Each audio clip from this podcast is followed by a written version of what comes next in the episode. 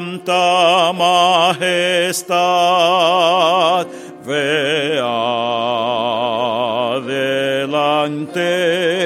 a la victoria, ve que cielo y tierra tuyos son. Señor supremo,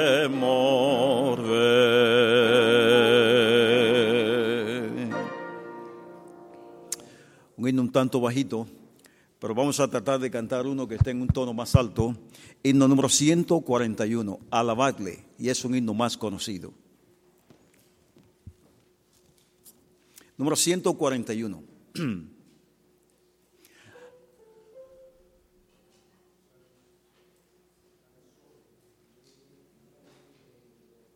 Alabadle.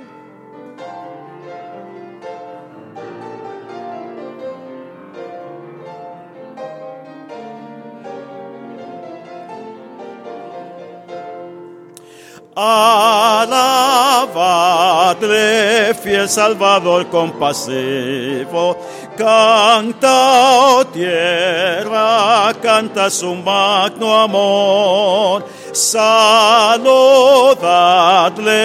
ángeles santos en gloria, tributad al nombre de Cristo honor. En sus brazos Él llevará sus hijos, guardará los siempre cual fiel pastor.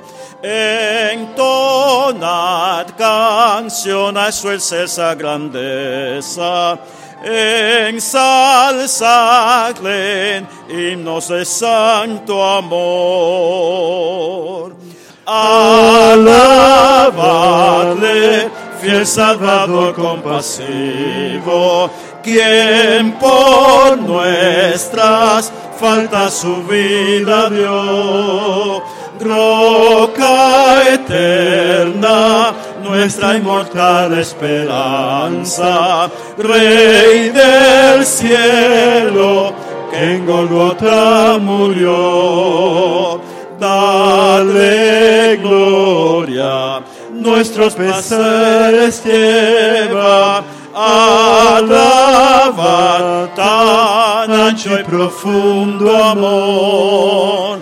Alabas canción a excelsa grandeza, ensalzadle himno de santo amor.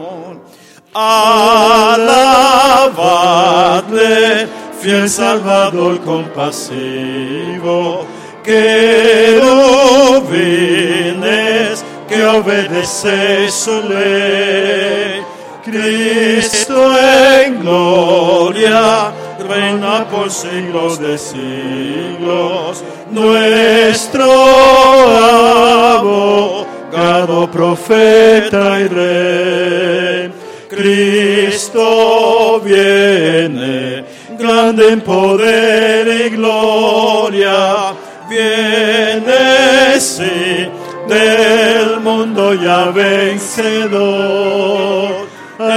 Entonad canción a su excelsa grandeza, ensalzable himno del santo amor.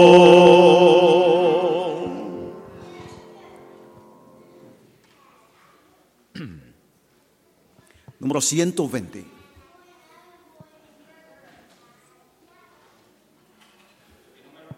...120... Tenemos algunos signarios aquí, hermanos... ...en caso de que... ...alguien necesite un himnario... ...ya que los signos no están siendo proyectados... ...aquí tenemos algunos signarios...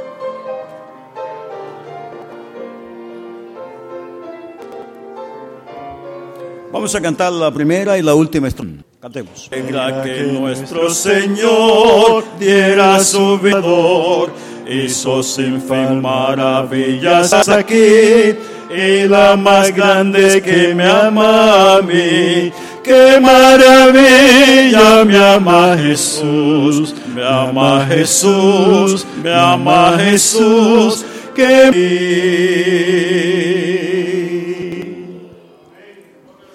Vamos a cantar el himno número 33 para dar entrada a los oficiantes. Número 33, tu presencia.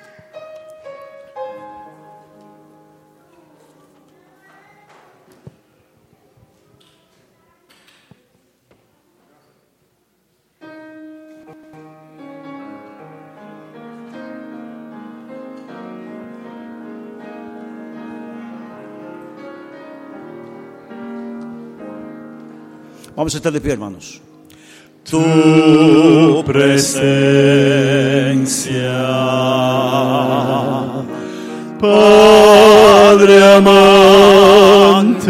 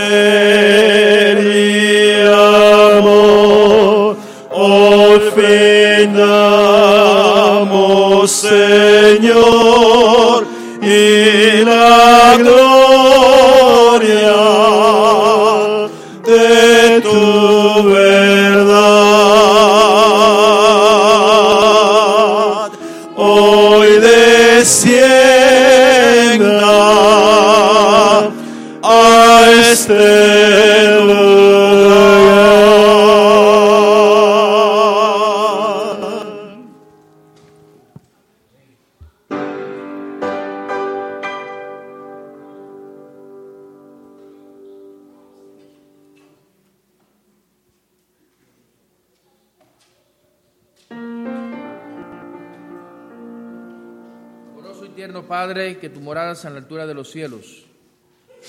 Nuevamente, Señor, estamos aquí reunidos para adorarte en espíritu y en verdad. Amén.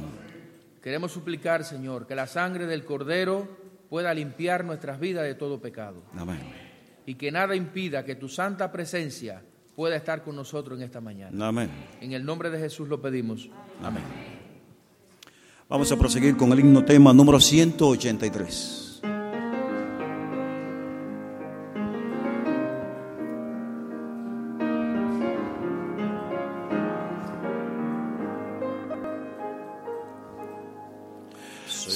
Las pruebas de esta vida debilitan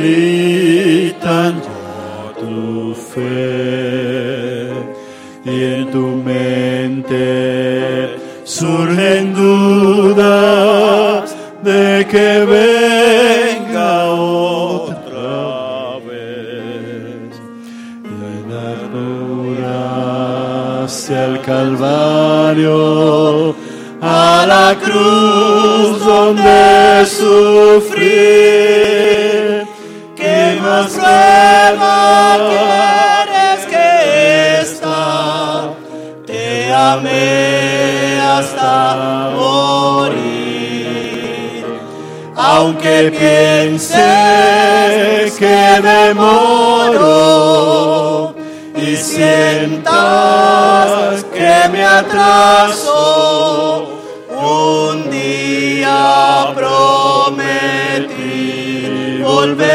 y pronto lo cumpliré.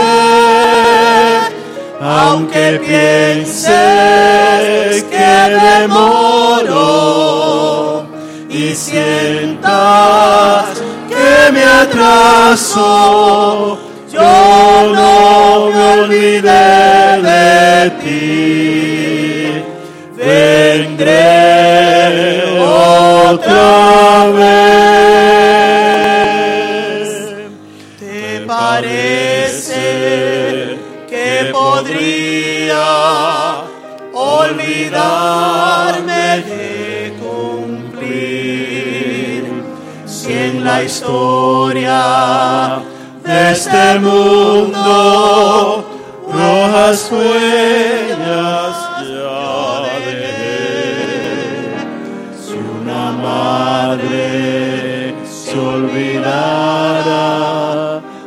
su alguna vez, aún así jamás pensaría olvidarme yo de ti, aunque pienses que demoro y sientas que me atraso, un día prometí volver y pronto lo cumpliré.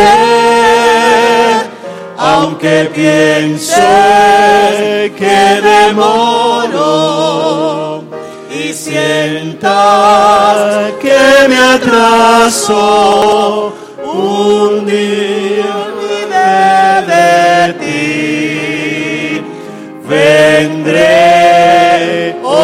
otra vez.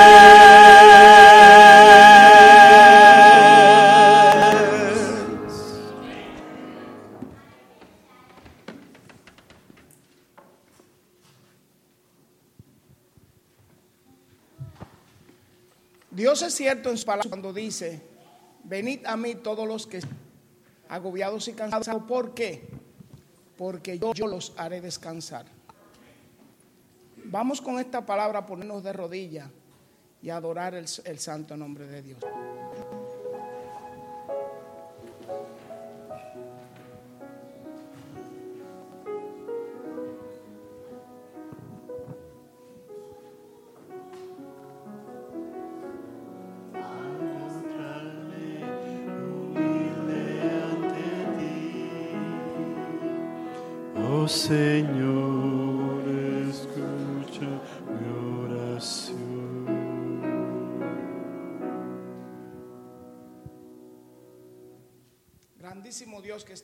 Cielo.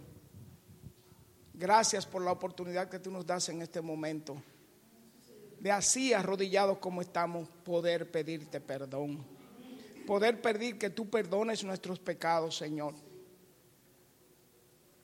Te queremos implorar que de verdad nos perdones, Señor. Mira cómo está tu iglesia en reverencia.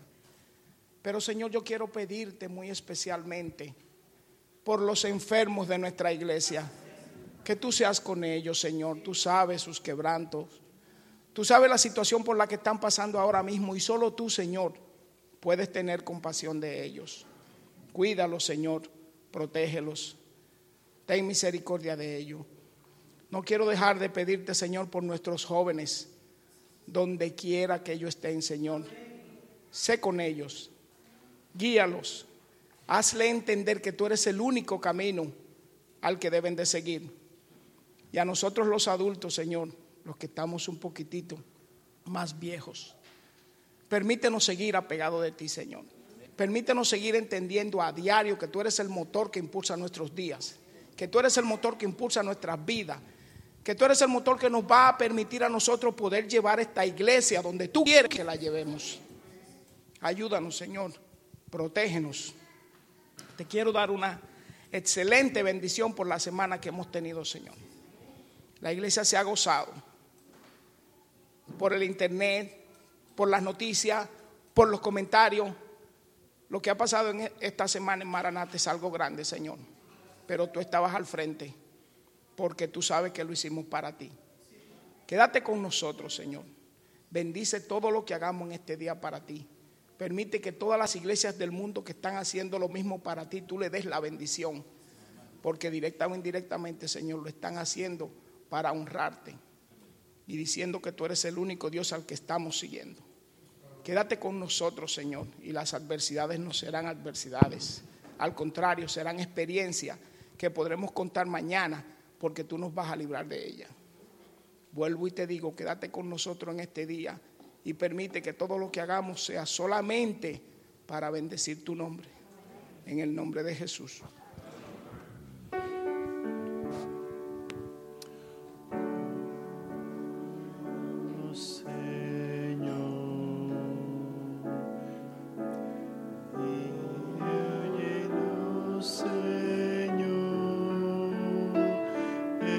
Señor,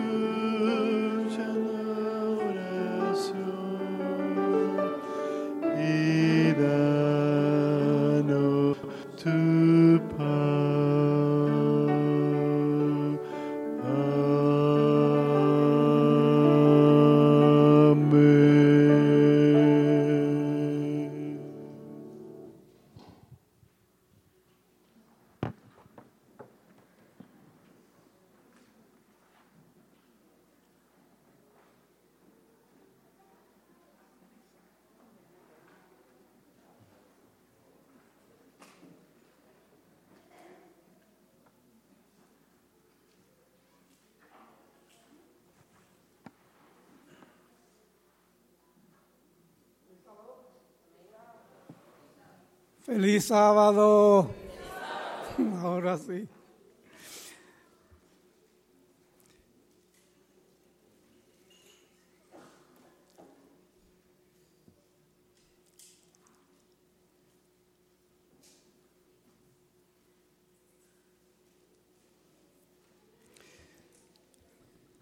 ¿Cuántos de ustedes estuvieron aquí la última vez que dimos el, balance del pago del GIN?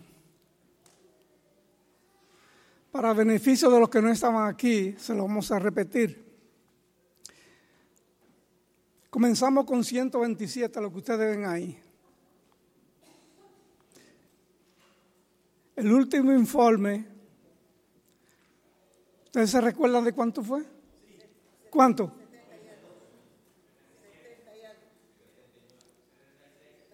Setenta y seis. Setenta y seis. Eh, Rubén. ¿Y qué pasó? ¿Ah? No, pero eso no es para los que estaban aquí, son los que no estaban aquí. Estamos en 76. Ahora, nosotros planeamos aquí hacer algo para que a fin de diciembre nosotros hayamos avanzado un poco a bajar esa cantidad que está ahí. Lo que hicimos fue que planeamos recoger todos los centavos que ustedes encuentren en la calle. A veces la gente no quiere abajarse a coger un centavo. Abájense, porque si ustedes tienen 99 centavos y van a comprar algo que cuesta un dólar, no se lo van a dar. Así que un centavo es importante. Entonces, alguien me trajo. Dione, pásame, por favor. Pesa mucho, Dione. Pesa, ¿eh? Pesa mucho, pesa como 15 libras. Eh, alguien me trajo esto. Es más, lo voy a decir, fue blanco. El hermano blanco me trajo esto. A mí no me importa, yo lo voy a contar. Ustedes nada más tienen que traerlo, yo me encargo de contarlo. Ahora, yo les voy a preguntar a ustedes si alguno adivina cuánto hay aquí. Voy a hacer una pregunta para este lado y una pregunta para este lado. La aproximación pero el que se aproxime, el que esté más cerca de lo que hay aquí, le va a abonar 5 dólares a esa cantidad que está ahí. ¿De acuerdo? Bueno, le voy a dar una idea. Miren, aquí hay más de 10 dólares y menos de 20 más de 10 y menos y más y menos de, de 20. ¿Ah? Un momentito. Este, yo le voy a preguntar uno a este lado y uno a este lado. Ella está de este lado, ella, ella dice que son 15.50. Y este lado, ¿cuánto dice que son? ¿Cuánto? 14. Ganó Ginny. 5 dólares tiene para es una bendición, Ginny. Ok. Bien. Ahora, este, alguien no tenía centavos y me dijo, yo le voy a dar un sobrecito. Yo cojo de todo, centavos y todo. Beltrán, yo sé que tú estás interesado también en esto. Eh, me dio este sobre y se lo voy a rematar también. Uno de este lado me dice cuánto hay aquí y uno de este lado me dice cuánto hay. Este lado perdió ahorita, pero puede ganar ahora. Son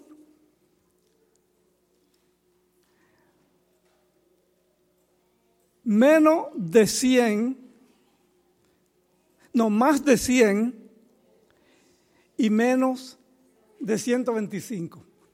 Un lado aquí, uno que me diga. De este lado? 115. Ganaste, mija. 150. 5 y 5. Bien, este, lo que quiero decirle y animarles a ustedes que con la ayuda de Dios para diciembre esa cantidad va a bajar mucho más. Pero no porque yo quiero, son ustedes. Todos juntos vamos a lograr que ese número baje. ¿Eh? Ella dice que tengo que poner. Yo pongo. Bien, este, la iglesia de Maranata está contenta porque como ve que la iglesia va progresando cada día. Cuando salgamos de esto, Señor, ustedes van a ver qué libertad nos vamos a sentir.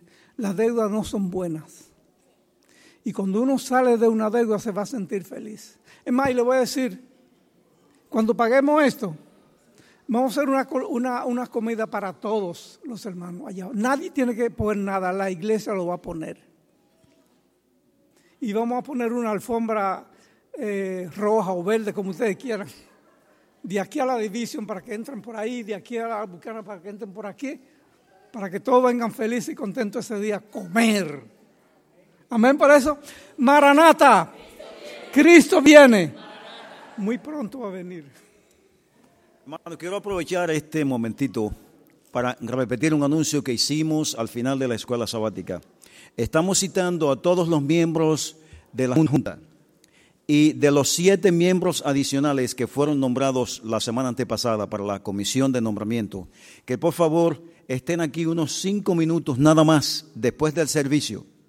Miembros de la Junta, por favor, cinco minutos aquí, tan pronto termine el servicio, nos reunimos aquí, porque si vamos allá afuera y nos ponemos, se nos olvida y entonces toma más de cinco minutos. Gracias.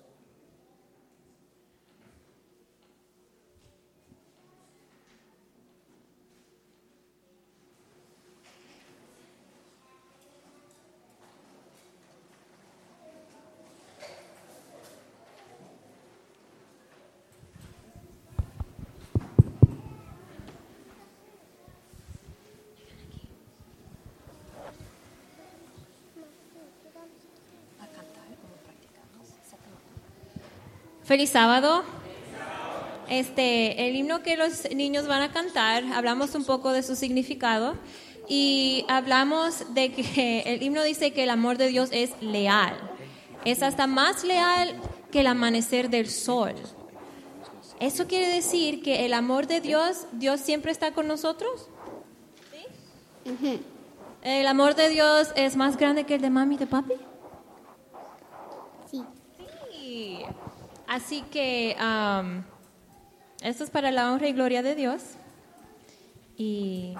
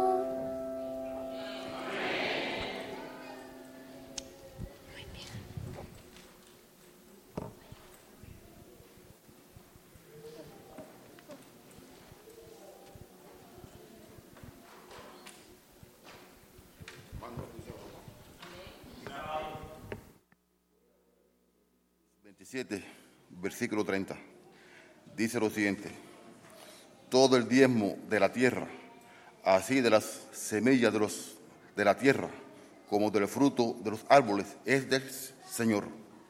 Es cosa sagrada del Señor. Con esto vamos a tener una pequeña oración.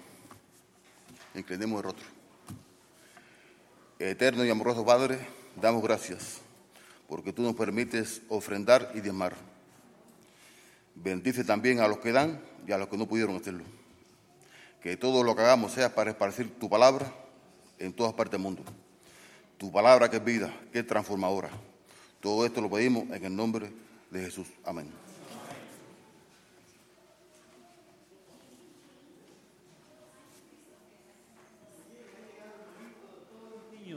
Pueden pasar todos los niños.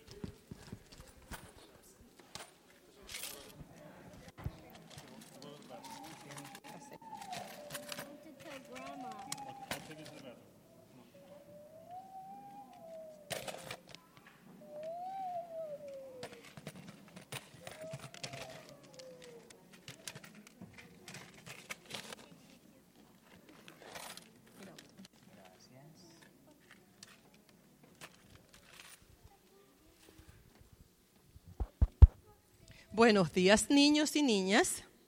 ¿Cómo están ustedes? ¿Cómo están ustedes? Ay, yo no oigo, oí a Ginny, pero no oí a los niños. ¿Cómo están ustedes? ¿Están bien? ¿Sí? Vente aquí, Alexa. Vente aquí, Martín. Vénganse aquí cerca de mí porque hoy quiero enseñarle algo muy importante. Aquí al ladito mío, todos. Muy bien, siéntate ahí, Alexa. Siéntate ahí, mamá, ahí al lado de ella. Muy bien, tú te puedes sentar ahí, mamita. Muy bien, ven Martín aquí, al lado de Alexa, mira ahí. Muy bien. ¡Ah! Hoy tengo una historia muy importante. Ahorita. Tengo una historia muy importante. Es de una señora que era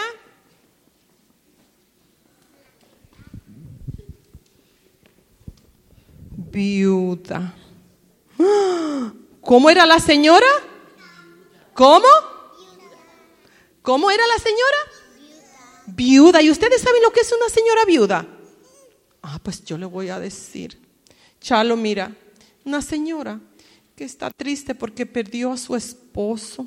Su esposo murió está enterrado debajo de la tierra y ella está bien triste porque ella tenía unos hijos y ella necesitaba a alguien que se lo ayudara a cuidar y a criar como el papá de Aiden ayuda a su mamá, ¿verdad? Que tu papá ayuda a tu mamá para que te cuide y te críe. Y trabaja para traer comida a la casa, papá, ¿verdad que sí? A veces ayuda a mamá, mamá también trabaja, pero papá tiene que trabajar para traer comida a la casa. Esta señora no tenía nadie que trajera comida a la casa. Y estaba bien triste porque no tenía que darle comida a los niños. Los niños tenían... A ver, tócate tu estómago. Charlie, lo tu estómago. Así tiene hambre. Le duele la panza porque no tienen comida en la casa.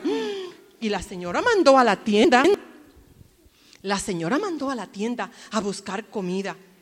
Y un día el señor le dijo, no, si tú no me pagas, no hay comida para ti ni tus hijos. Tienes que pagarme. Es más, mira lo que voy a hacer. Voy a coger uno de tus hijos. Aquí lo tengo. Y yo me lo voy a llevar para mi casa de esclavo, para que limpie el patio y para que lave los platos y para que corte la leña, me lo voy a llevar para mi casa. Y el niño iba llorando, él no quería irse. Y la señora se puso a llorar, por favor, Señor, yo te voy a pagar el dinero, no me lleve, no lo lleve. Y lo dejó ahí, ¿ok? Yo vengo mañana y si no tienes el dinero para pagarme, yo voy a venir y me lo voy a llevar otra vez. La señora estaba triste, pero vino alguien a la casa un profeta que se llamaba Elías. Era Elías. Elías. Y Elías, la señora le dijo, mira, se van a llevar mi hijo como un esclavo. Y yo no quiero que se lo lleven, por favor, ayúdame a pagar ese dinero. Y Elías le dijo, ¿qué tienes en la casa? No tengo ni harina para hacer pan, no tengo nada para comer, solamente tengo un poquito de aceite. Un poquitito, mira, de aceite era todo lo que tenía. Un poquitito de aceite, mira, un poquito de aceite. ¿Y qué se puede hacer con un poquito de aceite? Nada. Pero Elías le dijo, manda a tu hijo que vaya donde los vecinos y traigan... ¿Qué hay aquí? ¿Qué habrá aquí? ¿Qué tú crees que hay? ¿Platos? Oh, oh. Uno, cuéntalo conmigo. Dos y tres y cinco. Y no hay más, dijo Elías. Manda a buscar más. Porque ahora tú vas a llenar estos potes, esos vasos, y lo vas a llenar, Charlotte, lo vas a llenar ah, de aceite y llena uno y llena dos y llena tres, cuenten conmigo, y llena cuatro y llena cinco. Y había otro más. ¿A dónde estaba el que la señora tenía? ¡Ah! Aquí hay otro más. Y vamos a llenarlo. Y llenas. Oh, lo llenó todo. Y oye, todavía hay más. No se acababa. Ahí estaba el milagro que el Señor hizo. No se acababa el aceite. Ahora el, el profeta Elías le dijo, ahora manda a tus hijos para que vayan y vendan todo ese aceite y pague todo el dinero que debes.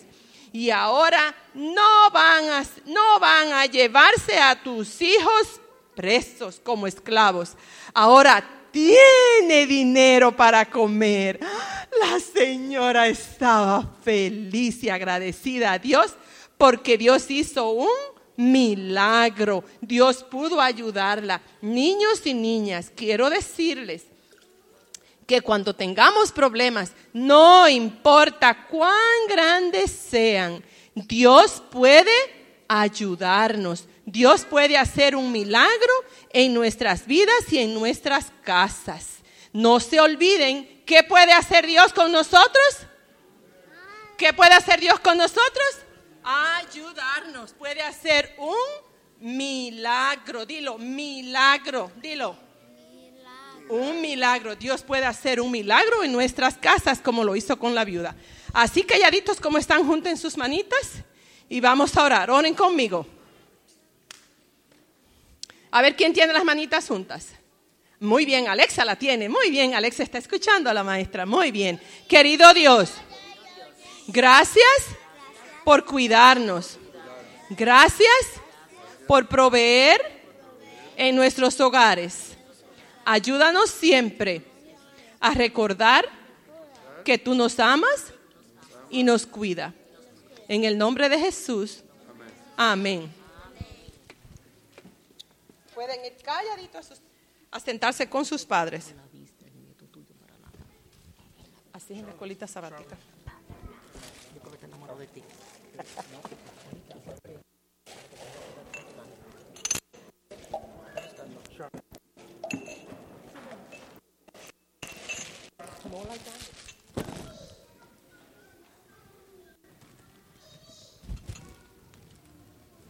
Sábado Iglesia. Dios les bendiga. Yo no he pedido permiso, pero primeramente quiero darle gracias a Dios por habernos permitido llegar hasta este momento. Hoy nuestra iglesia está de, de fiesta especial, pero yo quiero agradecer al Señor por proveer a través de toda la semana lo que hemos necesitado. Porque si estamos aquí es porque Dios ha provisto por cada uno de nosotros. Una de nuestras necesidades al principio es que sabíamos que Yunes y Hermes tenían que viajar. Y Yunes es nuestra pianista principal, pero el Señor proveyó a hermanos que colaboraran con nosotros a través de la semana. Uno de ellos ha sido el hermano Rafael Sayas. Él es profesor de música y es una persona humilde y agradecida al Señor sobre todas las cosas. Así que este va a ser su último sábado acá en, en Michigan. Ah, él se va a mudar y pensé de que sería buena idea que dar la despedida de la manera que él disfruta más el Evangelio de Salvación a través de la música. Así que vamos para la honra y gloria de Dios a alabar al Señor con esta alabanza que todos conocen. Está bien con mi ser, o originalmente fue escrita Alcancé salvación. So it is well with my soul. Um, voy a cantar la primera estrofa en inglés, ¿está bien? No lo habíamos ensayado así, pero vamos para la honra y gloria de Dios porque tenemos Sí, personas que hablan inglés y queremos que también reciban la bendición de esta alabanza.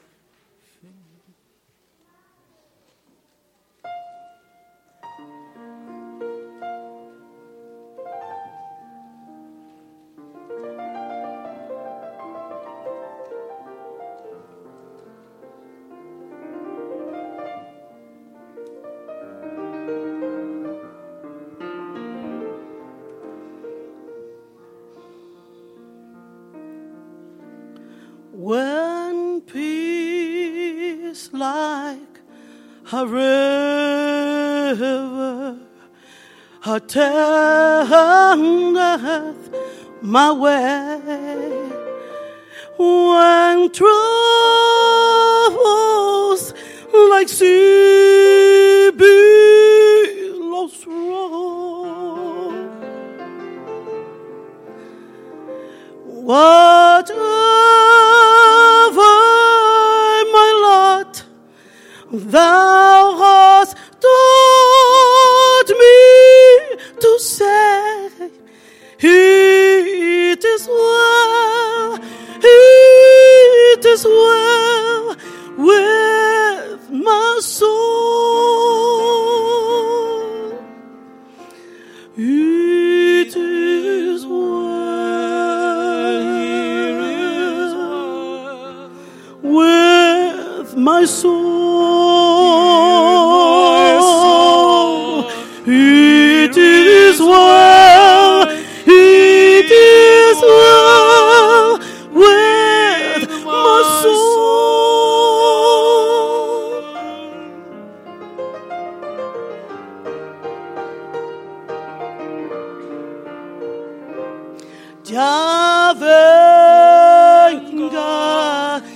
Prueba, me tiente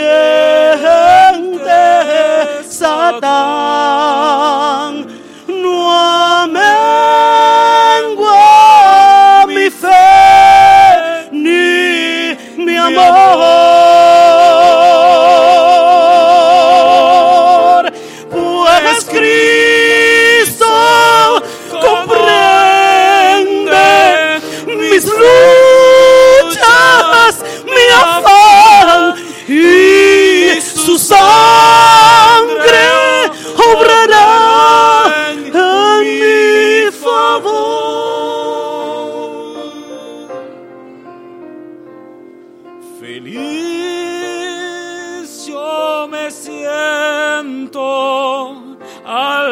saber que Jesús libróme del yugo opresor,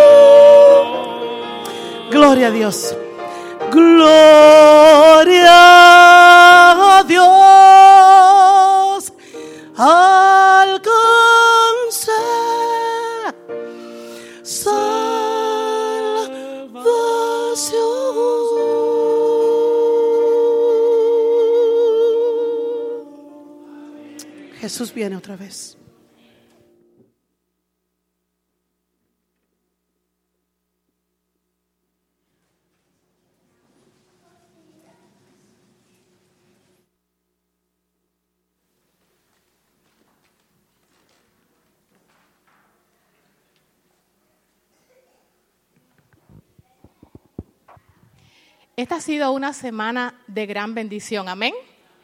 Sobre todo para aquellas personas que les gusta orar.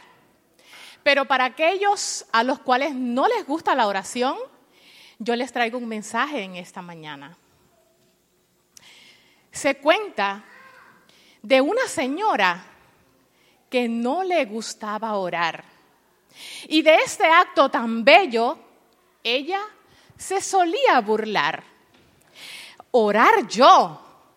¡Qué tontería! No me gusta, lo confieso. En mis tiempos libres, yo duermo. No pierdo mi tiempo en eso. Pero nunca, nunca oras. Su amiga le preguntó. ¿Nunca has tenido que hacerle una petición a Dios? No, Ana, a Dios no le pido nada, si todito yo lo tengo. ¿Tú ves que me falta algo? Yo soy gente de abolengo. Pero ven acá, mi amiga. Nunca pides por clemencia que cuando tu hijo examine, Dios le dé inteligencia. Que no, mi amiga, que no. Mi hijo cuando va a la escuela no necesita de Dios. El chiquito es una estrella. Y cuando tu hija Elena fue a tener su primer hijo? ¿No diste gracias a Dios porque su parto él bendijo? ¿Qué bendijo ni bendijo? Un parto es algo natural. Y Elena saldría muy bien, aunque Dios no fuera a ayudar. Y cuando sales de viaje, o tus hijos, o tu esposo, ¿no le pides al Señor que en Él encuentren reposo? Que los libre del peligro que un viaje puede acarrear y que el ángel de cada uno no los vaya a abandonar. Ay, tú dices cada cosa, mi amiga, que me exasperas. A Dios no lo necesito. Sin Él vivo yo sin penas. De pronto, la conversación quedó envuelta en un horror, pues llegaba la criada con su cuerpo en un temblor. ¡Ay, señora! ¡Mi señora! ¡Qué desgracia ha sucedido! El barco donde viaja su hijo parece que se ha hundido. Lo comentan en la radio, se ve en la televisión. No hay ningún sobreviviente, es una escena de dolor. La amiga de la señora se puso presto en oración, pidiendo que para el niño hubiera una salvación. ¿Y la madre del desdichado? De rodillas se postró, pidiéndole al Dios del cielo por sus pecados perdón. Ay, sálvamelo, Dios mío. Salva, Señora, mi hijito. No permitas que perezca, te lo pido, Dios bendito. Obra, Señor, un milagro. Olvídate de mis ofensas. Libera a mi hijo de la muerte. Él es un alma indefensa. De nuevo entró la criada. Señora, señora mía, Dios ha obrado un milagro, su hijo salvó la vida. Dice que cuando él creía que todo estaba perdido, se aferró fuerte a un madero y hasta la orilla ha venido. Todos los demás murieron. El pecado trae la muerte, mas dice su hijo, señora, que él oró fervientemente. Y aquella altiva señora no decía ni una palabra, pues estaba en oración, manera en que a Dios se alaba. Y cuando al fin pudo hablar, Sus palabras fueron estas. Perdón te pido, Dios mío. Qué grande lección es esta. Prometo que a cada hora del día estaré orando, agradeciéndote siempre la vida de mi hijo Orlando. Yo necesito de ti y de tu ayuda bondadosa. La oración ya es para mí cual bello ramo de rosas. De ella no me apartaré, pues tú, Señor, la creaste para que contigo estemos unidos en un instante. Pude imaginar, y lo digo con emoción, que mi hijo dependiera del poder de una oración.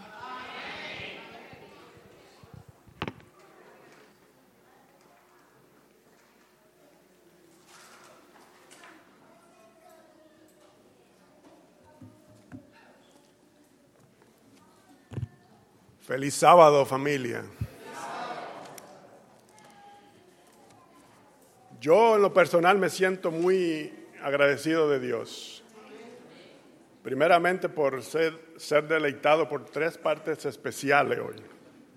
Gracias a los participantes. Segundo, por el tiempo, señores. Miren afuera, el sol, temperatura agradable. Gracias a Dios por ese regalo. Y tenemos que mantener en mente también nuestros hermanos en Texas, que no han sido tan bendecidos con el tiempo, están pasando por un huracán ahora mismo en estos momentos. Mantengámoslo en oración. Ahora con deseo y ánimo, abramos nuestra Biblia en Salmo 108, versículo 13. Capítulo 108 de Salmo, versículo 13. Y dice, en Dios haremos proezas y Él hollará a nuestros enemigos. Que Dios bendiga su palabra.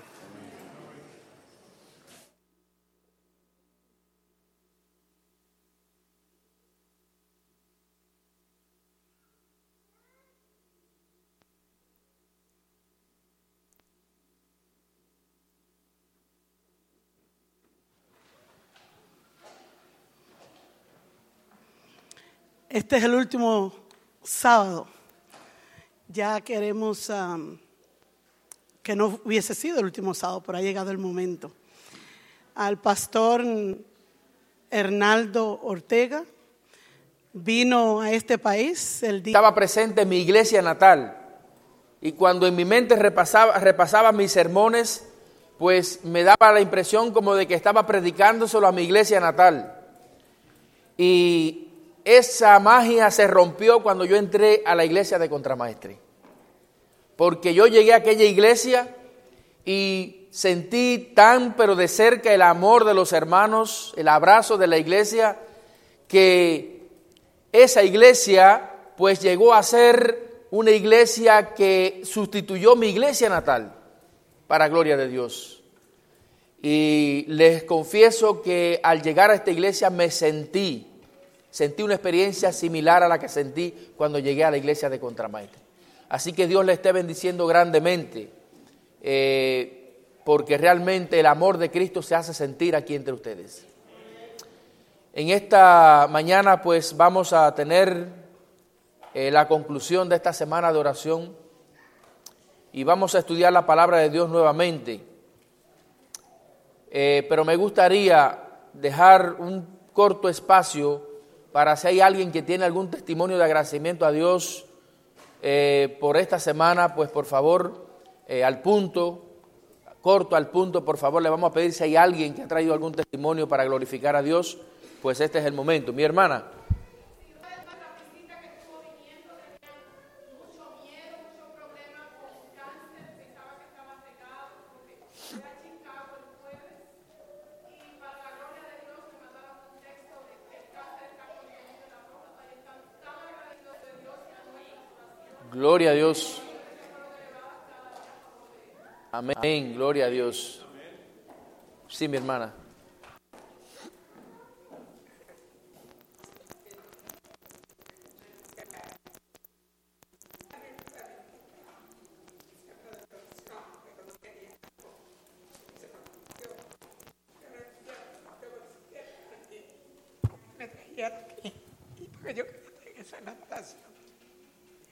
Yo mi hermana Mirka se me y dijo, José, tú no tienes transportaciones. No, yo te voy a traer toda la semana. Dice, sí. Como le dije la otra vez, tuve la, la sorpresa del dinero mandaron para acá. Pero más sorpresa fue hace como más de dos años y medio yo estoy luchando en Medicaid. Me llegó una trabajadora social a mi casa, mi situación de que estoy enferma y mi problema. Y me dice, José, tú usas oxígeno de noche. Y yo decía, tengo oxígeno. Dice, José, yo te voy a luchar en medio. Dame una semana. Fue, gracias a Dios, el, miércoles llegó a mi casa y me dice, José, te conseguí el médico y todo. Yo sabía todo el dinero que yo he gastado en medicina y doctores, que yo gracias a Dios. Y que me puse esta semana para yo venir toda la semana. Me confío tanto. Yo verdad algo de una semana de oración como esta, que me ha cumplido y la he, la he gozado física y mentalmente. Amén. Gracias a ti, gracias a Dios. Amén, gloria a Dios. ¿Algo- ¿Alguna otra persona tiene algún testimonio? Hermano Eliezer.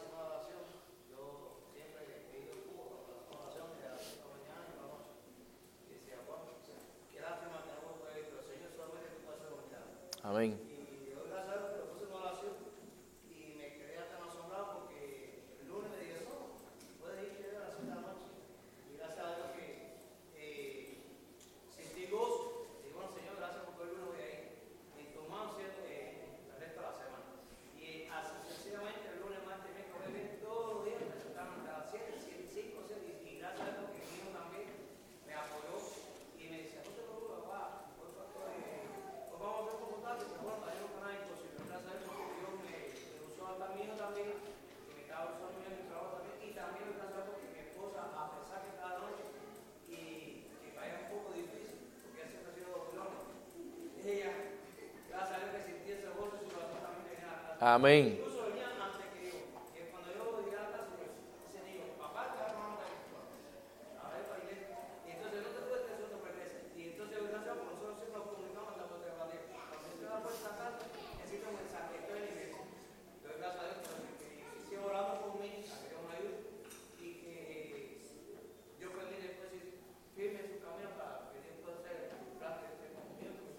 Amén, gloria a Dios. ¿Alguna otra persona? Mi hermano. Y después el, usted.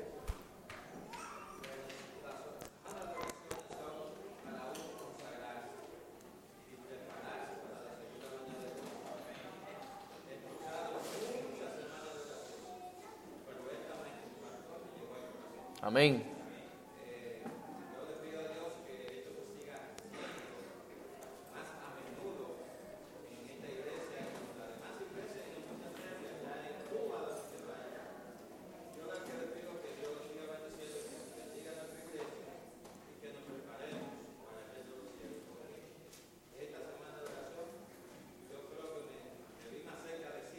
Amén, gloria a Dios.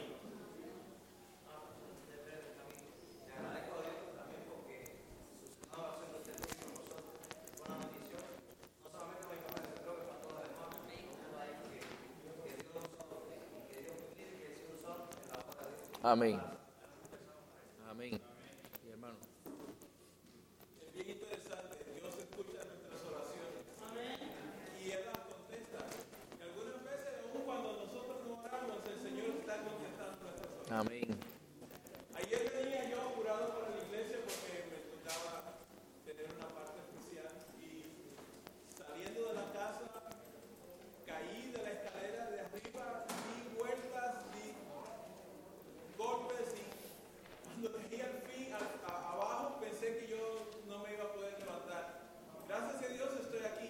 Amén. Gloria a Dios.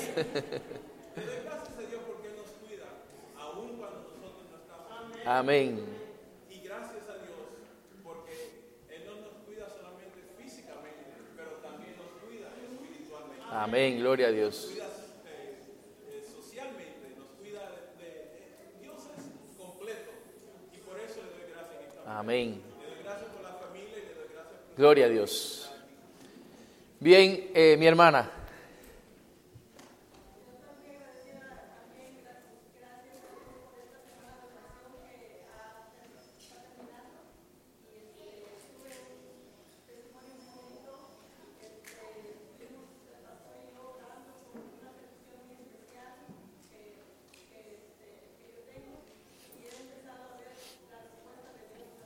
Amén. Gloria a Dios. Yo también le doy muchas gracias a Dios porque cuando llegué acá, pues encontré una hermana con lágrima en sus ojos. Y hoy, para gloria de Dios, pues la veo que esa esas lágrimas están sustituidas por una alegre sonrisa. Porque realmente Dios ha estado con nosotros. Eh, mis hermanos, estos testimonios son vitales. Porque eh, yo me he pasado la semana entera dando de lo que Dios me ha dado para ustedes. Pero en estos testimonios pues hay una retroalimentación. ¿eh? Y yo soy bendecido por el Señor al escuchar cómo Dios ha obrado eh, en, su corazón, en sus vidas en esta semana. Yo le doy gracias a Dios porque realmente el Señor que estuvo visitando, que se sentaba por aquí, míralo aquí está, gra- gracias a Dios, pues eh, Él fue a atenderse y para gloria de Dios lo tenemos hoy acá. Así que gloria a Dios porque Él está con nosotros. Y tengo la seguridad de que la mano de Dios ha sido con Él. Porque al orar por Él, pues sentí esa certidumbre, esa convicción. Incluso cuando conversaba con Él en la puerta, le dije, hermano, Dios tiene planes especiales para tu vida. Así que eh, no temas, varón.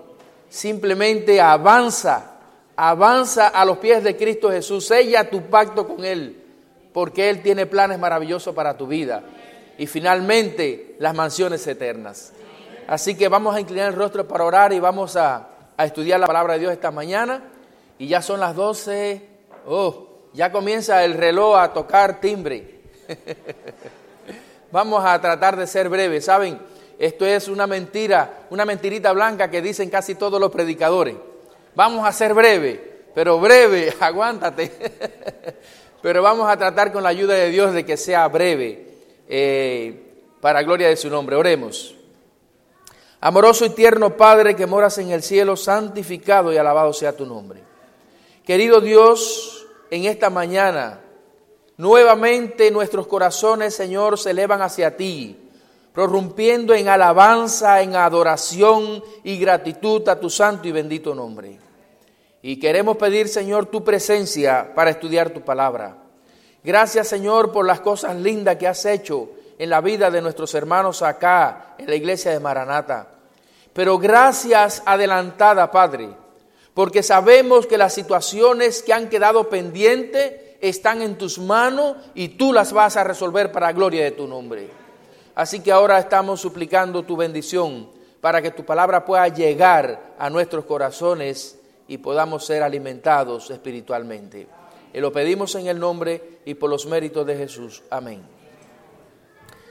Bien, mis hermanos, hemos estado estudiando durante toda la semana bajo el título Gracias Jesús. Porque hermanos, una de las maneras de nosotros glorificar el nombre de Dios, de nosotros alabar su nombre, es a través de una vida de gratitud por las maravillas que Él hace en favor nuestro. Y en esta mañana vamos a estudiar bajo el título Gracias Jesús, porque en tu nombre haremos proezas. Y queridos hermanos, la iglesia tiene una misión que cumplir, una misión que muchas veces parece imposible debido a la preocupación que tenemos porque muy pocos miembros de iglesia se involucran en la obra misionera. Pero, pero, hermanos queridos, esta semana hemos estado orando y hemos estado estudiando mensajes de la palabra de Dios. Y confío en mi Señor en que Dios va a levantar esta iglesia con un espíritu misionero. Estoy seguro de que Dios los va a bendecir. Y en el nombre de Jesús, ustedes podrán hacer grandes proezas para Dios. Proeza es un término que significa una acción que requiere gran valor y habilidad para un logro de una meta que nos tracemos en la vida. Y a la vez es sinónimo de hazaña. Es decir, que cuando hablamos de proeza, hablamos de algo grande. Hablamos de algo que muchas veces solamente está en la visión de alguien, pero que hay todo un camino por recorrer que se torna difícil muchas veces. Y a veces pensamos que hasta imposible. Pero queridos, nosotros no estamos arrancando solos en los planes de la iglesia. Nosotros no estamos solo en, en, las metas que tenemos por cumplir para gloria de Dios. Nosotros contamos con el Dios del universo. Y por eso es que tenemos esa confianza que está expresada allí en el Salmo 108, versículo 13, donde dice así, en Dios haremos proezas, gloria a Dios, y Él hollará a nuestro enemigo. Es decir, que lo que hace el camino difícil, lo que hace la tarea difícil para la iglesia, lo que hace la tarea difícil para nosotros como, como, como individuos, es precisamente que tenemos un enemigo, que ese enemigo se encarga de minar el camino por donde transitamos, de dificultades, de problemas, de pruebas, para que nosotros nos desanimemos y perdamos fuerza y no avancemos hacia la meta. Pero queridos hermanos, este salmo tiene una declaración donde dice, en Dios haremos proezas. Y esa debe ser nuestra declaración, debe ser nuestra determinación. En Dios haremos proezas. Porque no la vamos a hacer solo, la vamos a hacer en Dios. Y la segunda parte viene con una promesa de parte de Dios para aquellos que por la gracia de Cristo deciden aceptar el desafío y, la, y, y, declarar que haremos proezas en Él. Y dice, y Él hollará a nuestros enemigos. Es decir, que ese enemigo poderoso que constantemente está destinando el camino, que está poniendo dificultades, ese enemigo que siempre está tratando de, causar desánimo en los discípulos de Cristo, aquí la promesa de Dios nos está diciendo que Dios lo va a hollar. Dios lo va a pisotear, Dios lo va a reprender, Dios lo va a vencer y nosotros en Dios vamos a hacer grandes proezas para la gloria de su nombre. El propósito de este estudio es que recordemos siempre que a pesar de las, de las persecuciones del enemigo, de las dificultades, a pesar de las derrotas que muchas veces vamos a experimentar en el camino, mis hermanos queridos, nosotros podemos clamar a Dios con la seguridad de que Él va a cumplir sus promesas. Con la seguridad que finalmente, mis hermanos, nosotros vamos a lograr la victoria para la gloria de Dios. El estudio que vamos a realizar en esta mañana está basada en la historia de un hombre. Un hombre del cual también se habla poco. Recuerdan, en la semana estudiamos eh, acerca de un hermano que se habla poco en la Biblia. ¿Recuerdan? ¿Cómo se llamaba? ¿Eh? Epafrodito. Es decir, que este hermano se habla poco, pero se dice mucho. Y es un problema de nosotros los, los seres humanos, que muchas veces pues nos gusta hablar mucho, pero cuando sacamos la enseñanza nos dimos cuenta que, que se dijo poco. Pero la Biblia habla poco y dice mucho para gloria de su nombre. Y aquí en la, en la vida de este hombre también se habla poco en la Biblia. Eh, y su historia la encontramos en Primera de Crónicas capítulo 4, versículos 9 y 10. Y el versículo 9 comienza mencionando su nombre y dice así. Y Jabes fue más ilustre que sus hermanos, al cual su madre llamó Jabes, diciendo, por cuanto lo di a luz en dolor. El versículo 10 dice, e invocó Jabes al Dios de Israel, diciendo, oh, si me dieras bendición y ensancharas mi territorio, y si tu mano estuviera conmigo y me libraras del mal para que no me dañe, dice, y le otorgó Dios lo que pidió. Gloria a Dios. Es decir, que este hombre se presenta como alguien que tuvo una experiencia bastante amarga desde su nacimiento. Y aquí cuando dice que, que fue más ilustre que sus hermanos, esta, esta, esta expresión eh, denota eh, la fama que llegó a alcanzar Javes. Una fama tan descollante que se fue por encima de los demás hermanos. ¿Por qué? Por el logro que él eh, alcanzó en su vida. Y mis hermanos queridos, el nombre Javes, ¿qué significa el nombre Javes según lo que acabamos de leer? Concebido con dolor. Es decir, tu madre le pone este nombre porque todo parece dar que, miren mis hermanos, todos los partos son, no, muchachas, ¿eh? Son dolorosos. No, a no ser que haya una, una intervención quirúrgica, se haga una cesárea y con todo eso trae su dolor porque es una operación. Pero todos los partos tienen dolor.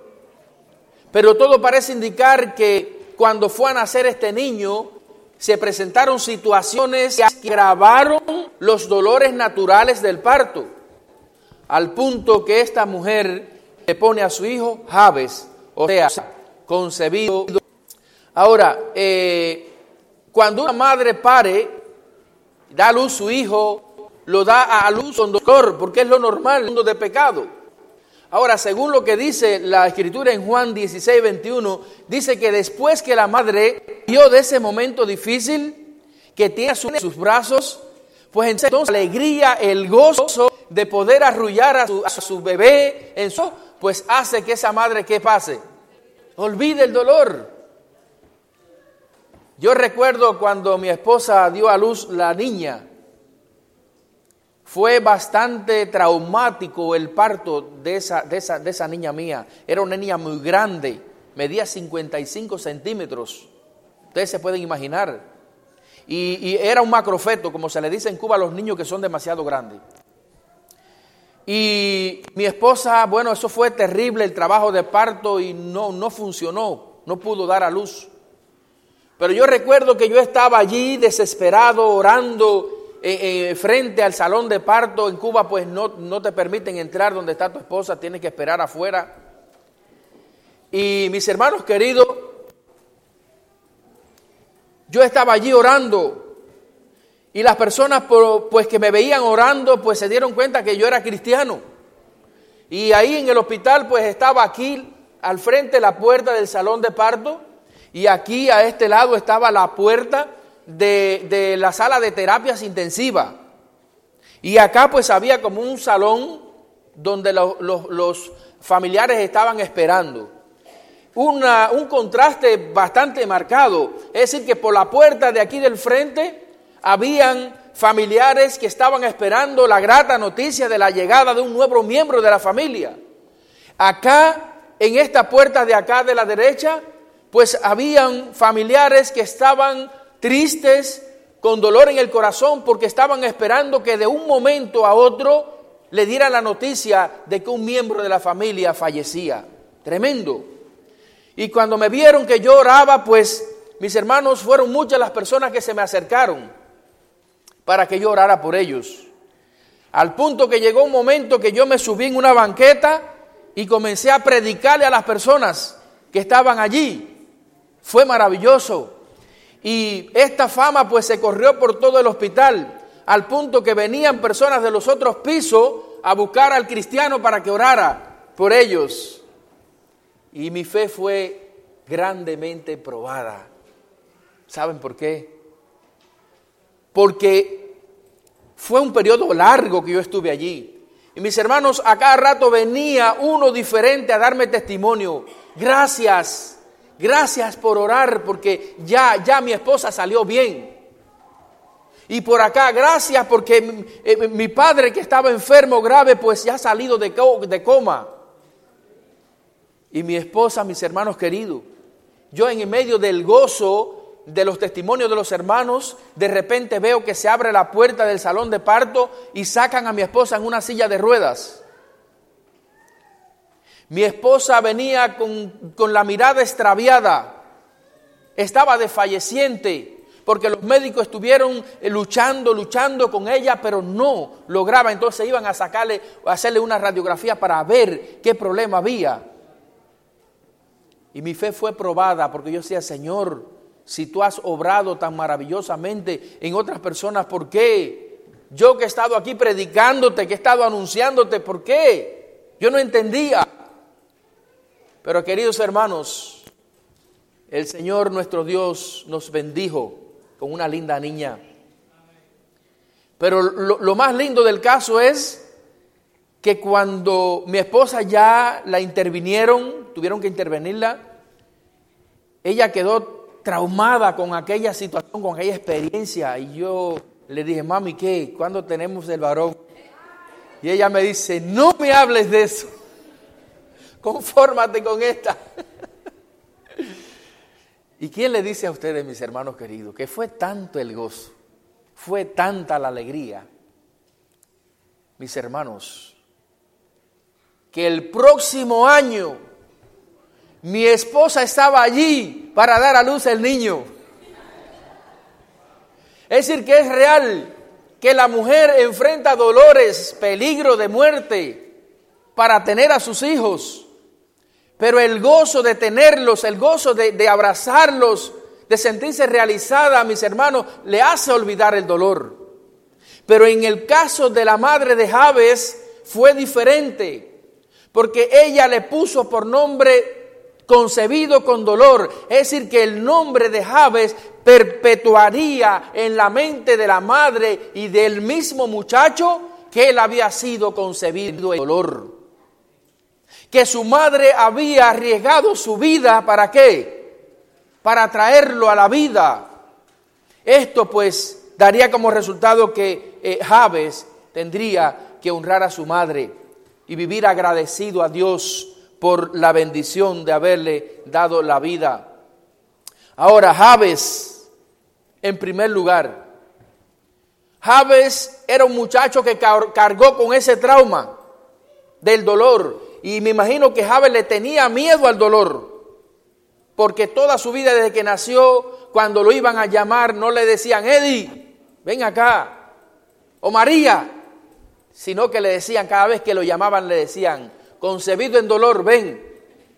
Sí, cada vez que le decían Javes, pues él lo que entendía es concebido en dolor. Es decir, que su nombre a cada momento le recordaba a él que él había sido concebido en dolor.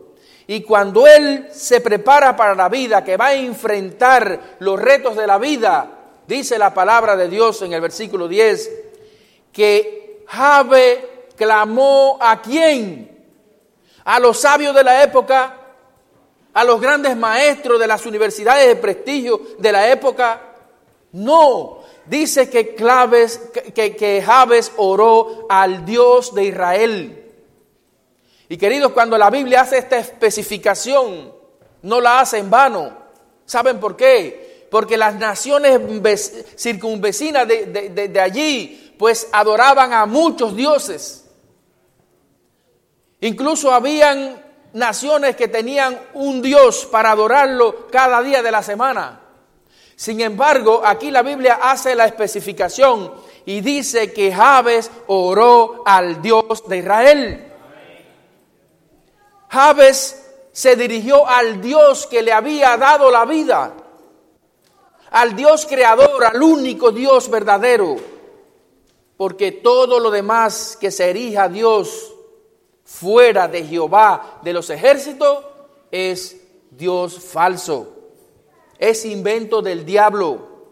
Y esto tiene que estar claro, mis hermanos. Cuando usted tenga problemas, cuando usted tenga desafíos, cuando usted mire la meta y vea el camino muy difícil, mi hermano querido, usted debe declarar a quién?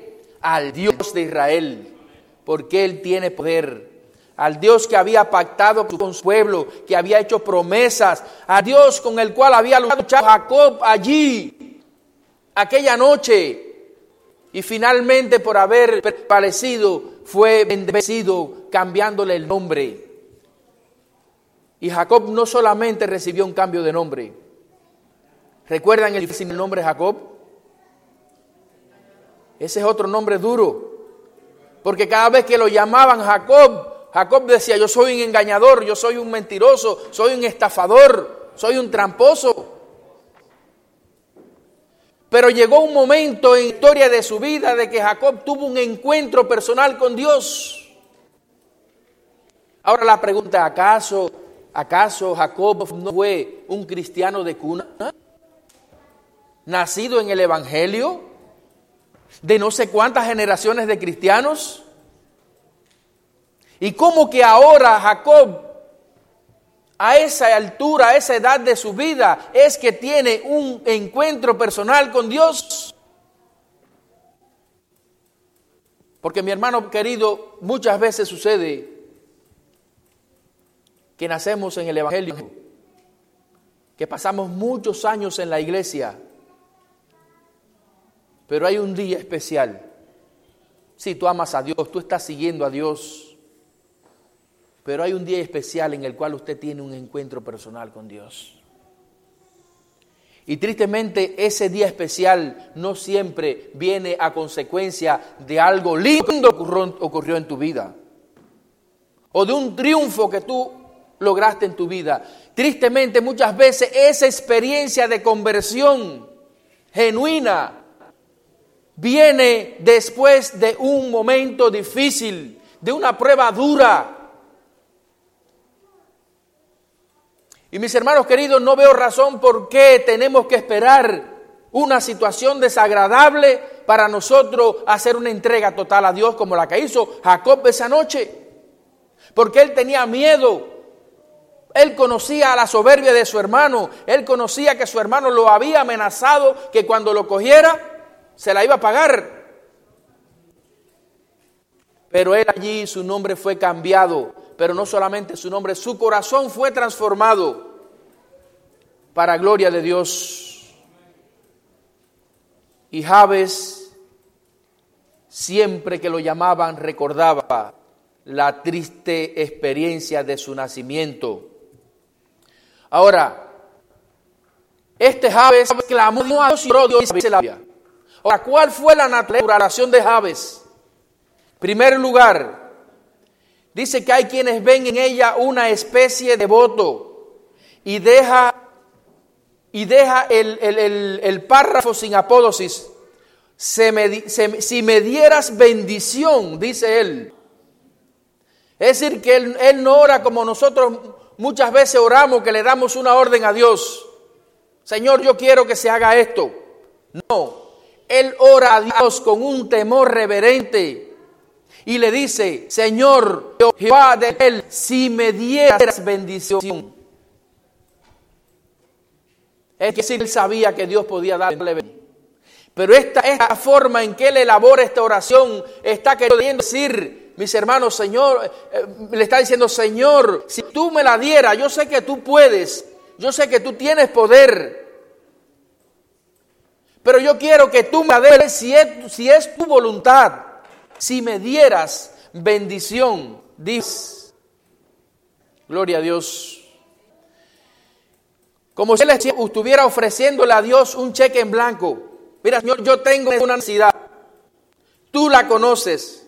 Y tú tienes todos los recursos del, del verso. Aquí está. Ponme ahí lo que tú darme. Qué maravilloso, hermanos. Que cuando nosotros oremos a Dios, podamos tener este tipo de oración, como que ponemos un cheque en blanco en las manos de Dios, reconociendo que Él es el proveedor, reconociendo que en Él hay poder, mis hermanos, para resolver cualquier situación que haya en tu vida. para derribar cualquier muro que esté erigiendo en tu vida que no te permita conocer aquel. Dice, Señor, tú conoces mi vida. Si tú me añadieras bendición, gloria a Dios. Se dice, con mayor probabilidad expresa un deseo ferviente, oh, si me dieras bendición. Es decir, que el anhelo del corazón de Javes era que Dios le diera qué? Que le diera bendición. ¿Y cuántos de los presentes no están anhelando que Dios le dé bendición? A ver, levanta la mano el que no quiera. Seguro que no. Porque todos anhelamos la bendición de Dios. De otra manera no estuviéramos aquí en este lugar.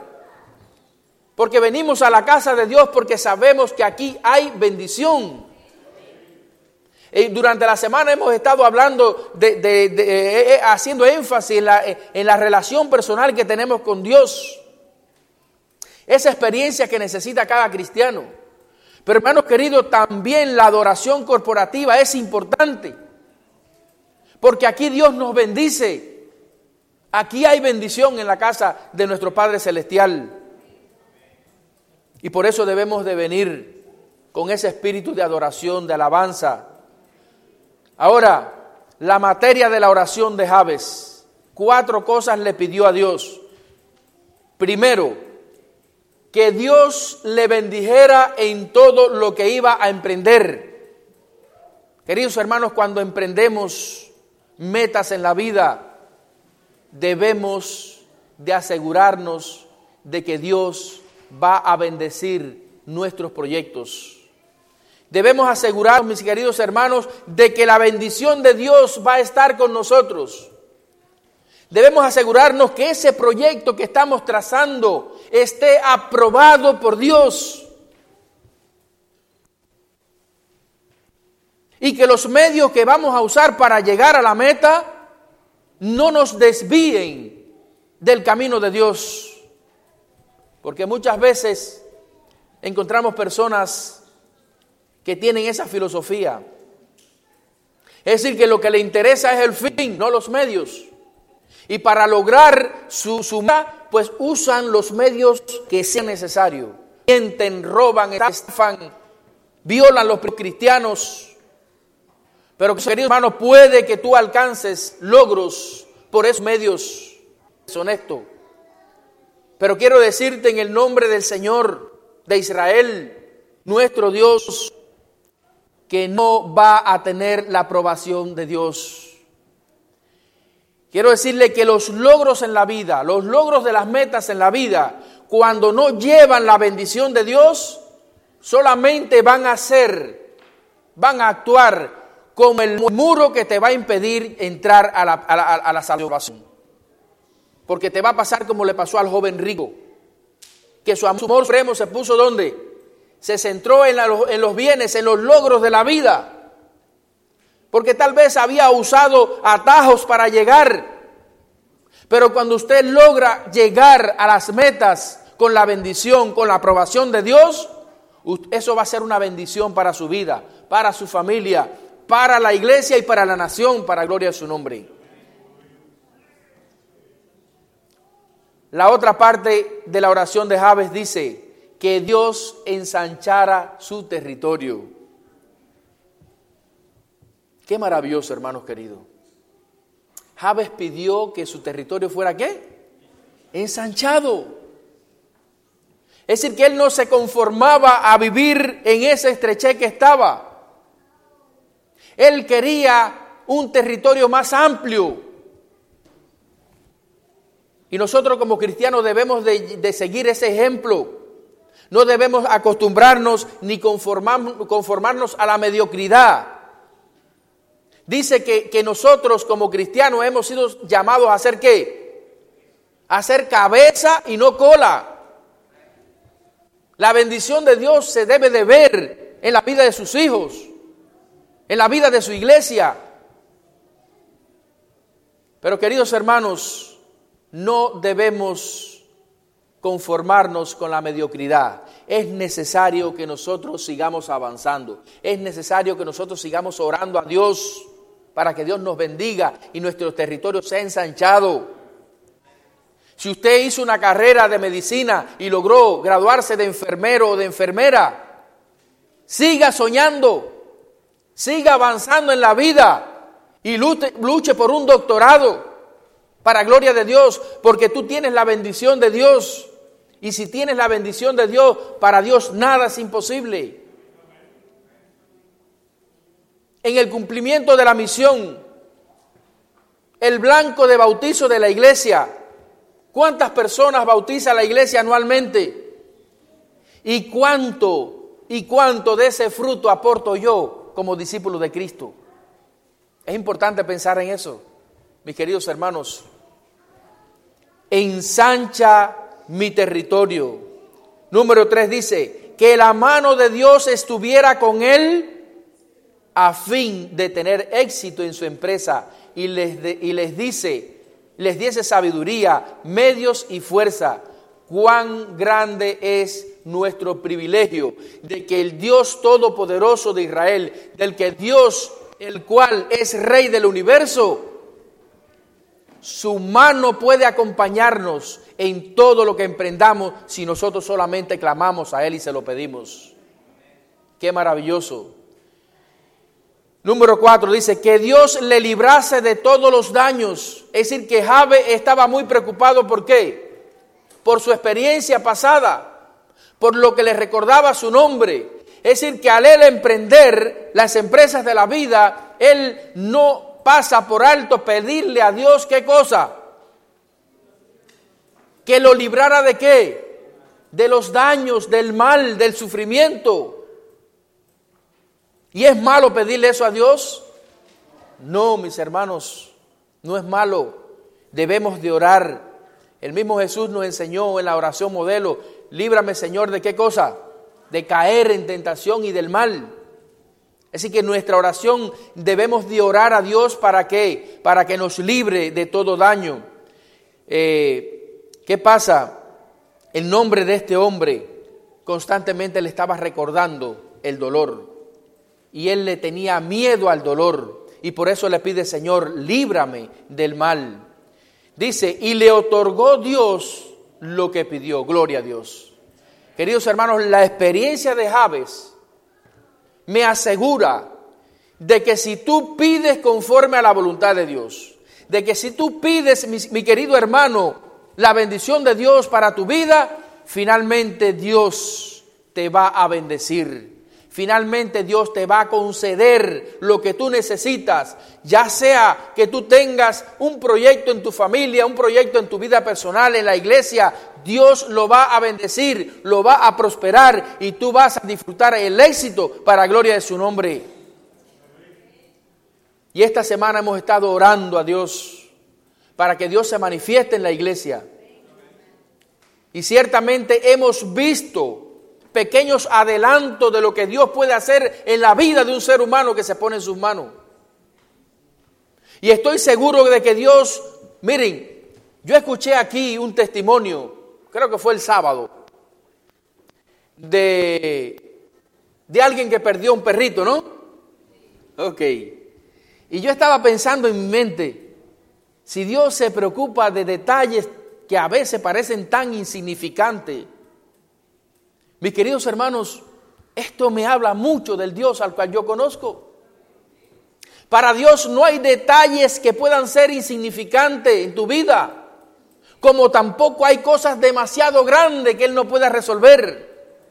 Muchas veces cuando vamos a, a un hermano, a un compañero a pedir una ayuda, lo encuentran tan insignificante que dicen, pero eso lo puedes resolver tú mismo.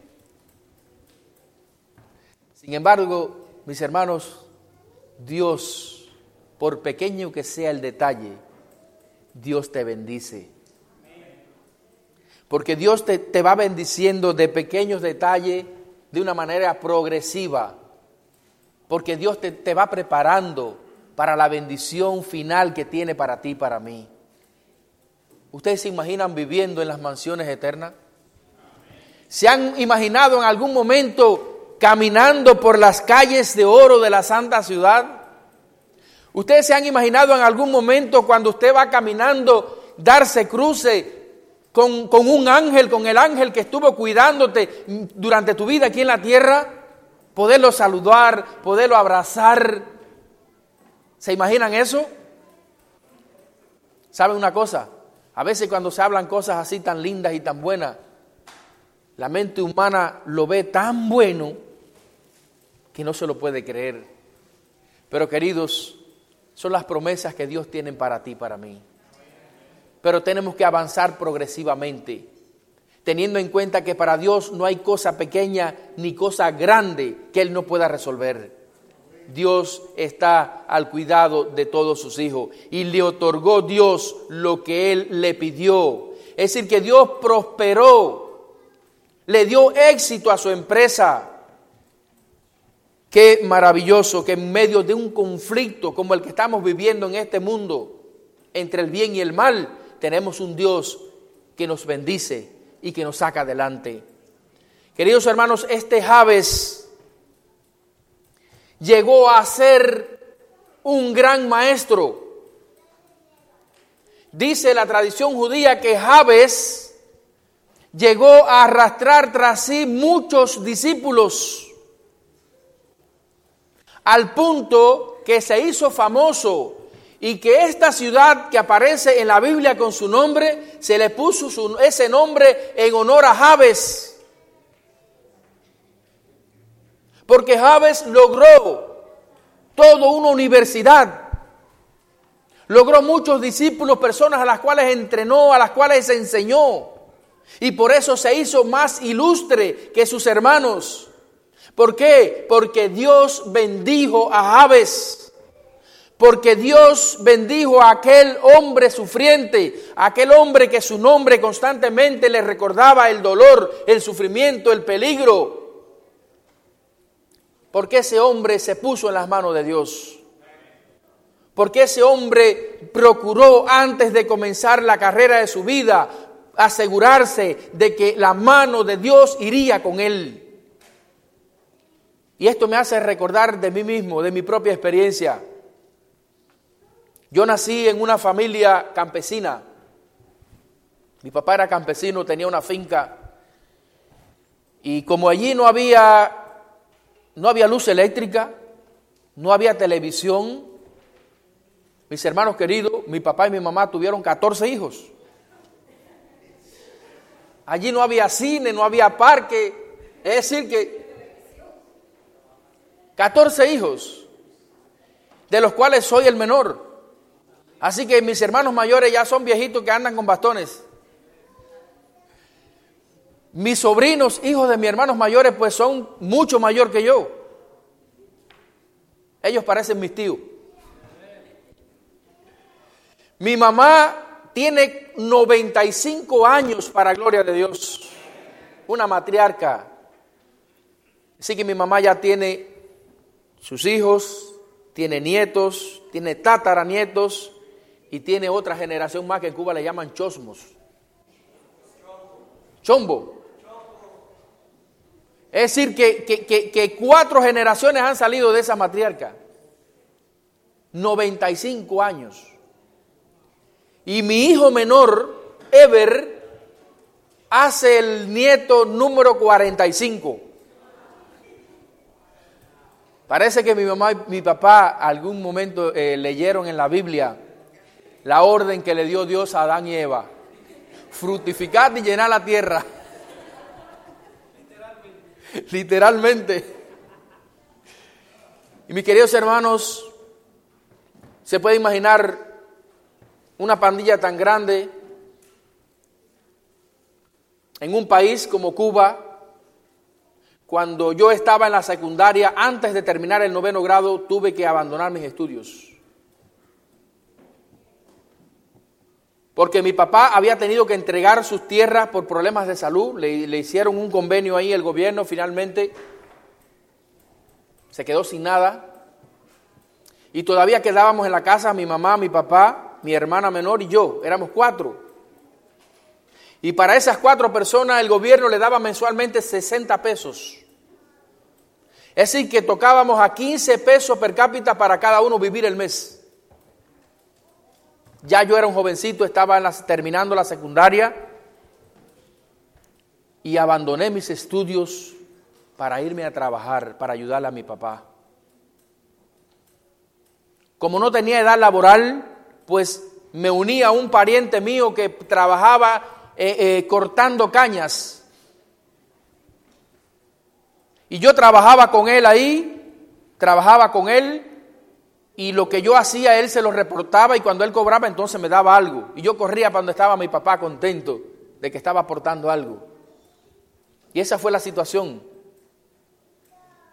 Y queridos hermanos, a raíz de eso, muchas personas de mi familia, como no terminé una carrera, decían que yo era un bruto.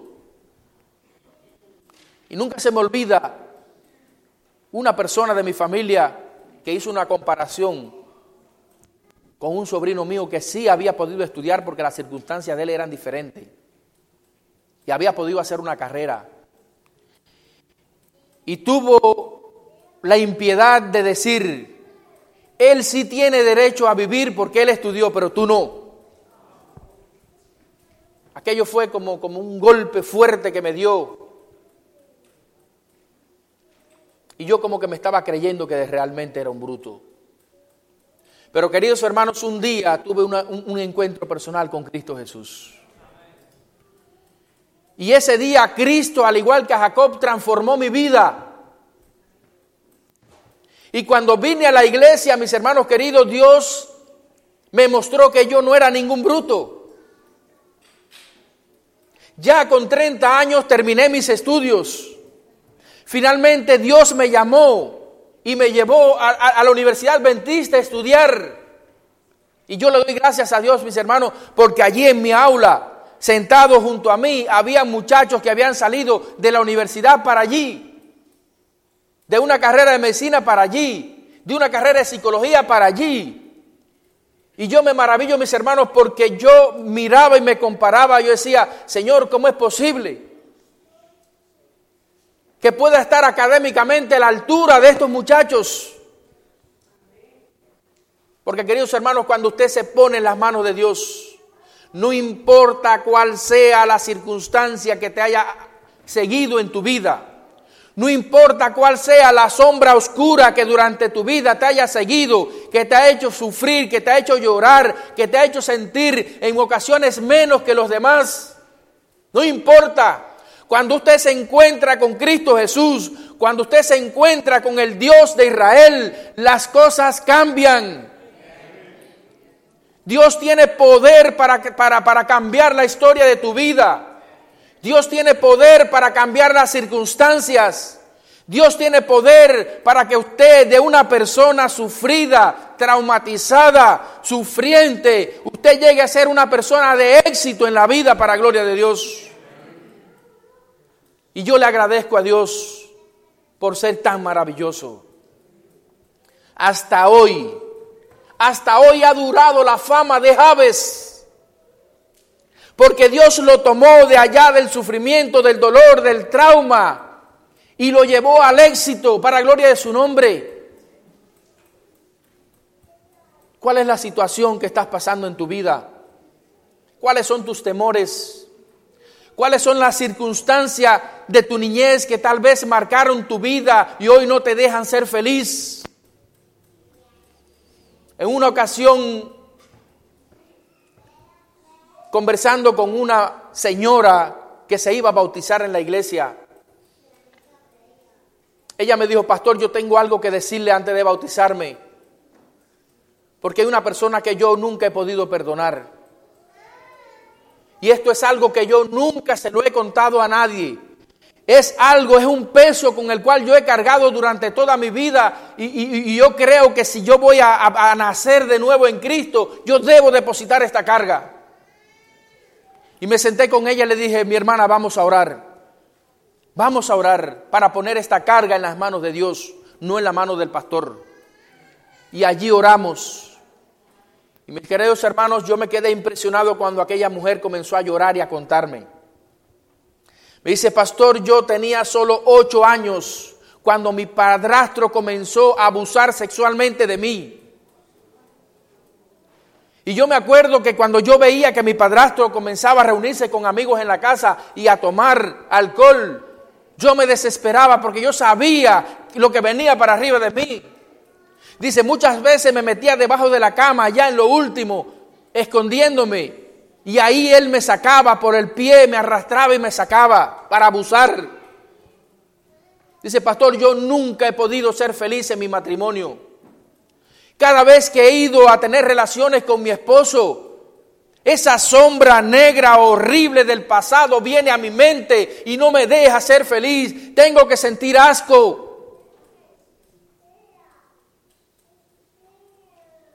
Y queridos hermanos, esa señora se puso en las manos de Dios.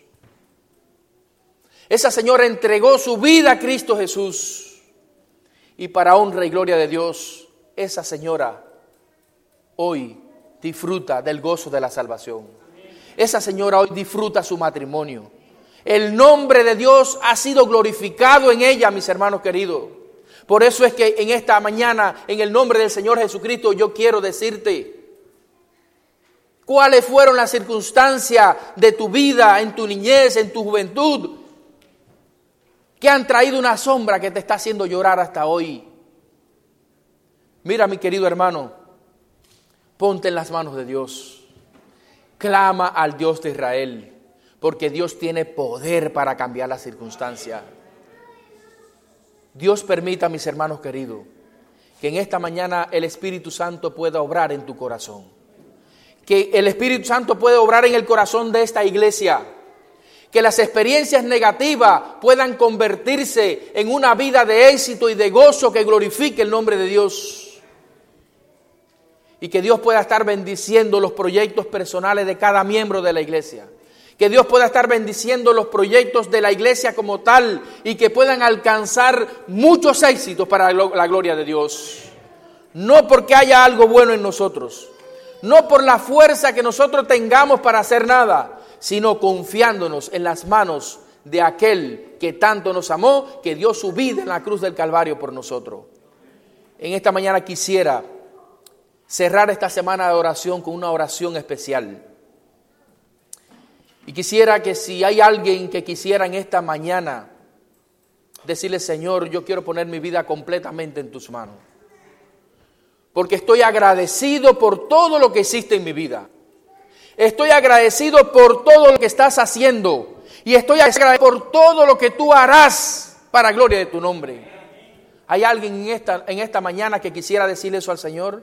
Y quisiera pasar acá adelante para tener una, una oración especial, para que Dios pueda bendecir su vida, para que Dios pueda bendecir la vida de esta iglesia, para que esta iglesia pueda alcanzar logros altos y éxitos para gloria de su nombre. Por favor, pasa acá, porque Dios va a derramar su bendición hoy sobre la vida de todo aquel que decididamente responda al llamado de Él diciéndole, Señor, yo quiero tu bendición, yo quiero tu aprobación, yo quiero que tu paz y tu amor me siga, yo quiero que tú bendigas mi familia, yo quiero que tú bendigas mis hijos, yo quiero que tú bendigas mis proyectos. Yo quiero que tú bendigas mi salud, teniendo en cuenta, mis hermanos, que para Dios no hay detalles pequeños ni detalles grandes. Dios es todopoderoso y Él tiene poder para sanar, Él tiene poder para salvar, para gloria de su nombre. Ok, gloria a Dios. Vamos a orar. Amoroso y tierno Padre, que tu moradas en la altura de los cielos. Alabamos y glorificamos tu nombre en esta hora, Señor. Porque sabemos que tú eres Dios todopoderoso. Porque sabemos, Señor, que tú tienes poder para convertir las lágrimas en alegría y en sonrisas. Porque sabemos, Señor, que tú tienes poder para tomar nuestras cargas, llevarlas por nosotros y darnos el gozo y la felicidad de ser tus hijos. Querido Padre, aquí están tus hijos delante de ti.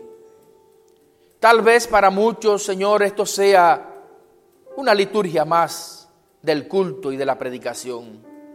Pero queridos, sabemos que a, tu vista un gesto de decisión para aceptarte, para entregarte el control de la vida, es algo muy significativo. Porque en este conflicto, Señor, con las fuerzas del mal, los seres humanos criados a tu imagen y semejanza, con libertad de elección cuando decidimos en favor tuyo, Señor. Tú obras y no hay fuerza demoníaca que pueda impedirlo. Porque estamos usando nuestra libertad de elección para escogerte a ti. Por eso es que quiero poner en tus manos esta linda iglesia. Estas lindas personas que han venido acá, Señor, suplicando que tu bendición vaya con ellos. Que tu aprobación esté con sus planes. Que tú, oh Padre, le añadas éxito a su vida y que cada uno de ellos pueda experimentar la felicidad que tú quieres que vivan en esta tierra y en la vida venidera la salvación y la vida eterna. Querido Padre, no sabemos cuáles son tus planes, porque al salir de mi país y llegar a este país, nunca estuvieron en mis planes venir hasta acá. Pero a lo largo de mi viaje, Señor, he podido darme cuenta que más que un viaje de negocios, que más que un viaje para buscar cosas materiales, tú lo has convertido en un viaje misionero, donde me has bendecido con la oportunidad de predicar tu palabra en muchas iglesias en este país. Y Padre, yo sé perfectamente que esta hora ha llegado porque tú la planificaste, porque tú tenías este momento reservado para bendecir a esta iglesia. Permite, Señor, que el éxito de Maranata pueda darse a conocer en el mundo entero. Que tu bendición les acompañe desde ahora y por siempre. Y que aquel día glorioso cuando tú vengas, Señor, podamos vernos en el reino de los cielos. Que si tus planes, Señor, incluyen de que nunca más nos veamos, que sí podamos vernos en el reino eterno. Que allí podamos morar como vecinos y podamos disfrutar de tu presencia por toda la eternidad. Reprende al diablo de la vida de cada uno de tus hijos. Repréndelo, Señor, de la vida de esta iglesia. Y que el espíritu misionero de Cristo Jesús sea derramado sobre cada corazón presente. Y que la consagración que hemos logrado en esta semana la mantengamos para gloria de tu nombre. Gracias por escucharnos y gracias, muchas gracias por ser tan bueno con nosotros, Padre. Lo pedimos y agradecemos en el nombre de Jesús. Amén y amén. Que Dios les bendiga y que Dios les guarde, mis hermanos. Que la paz del Señor Jesucristo pueda estar en sus corazones desde ahora y por siempre.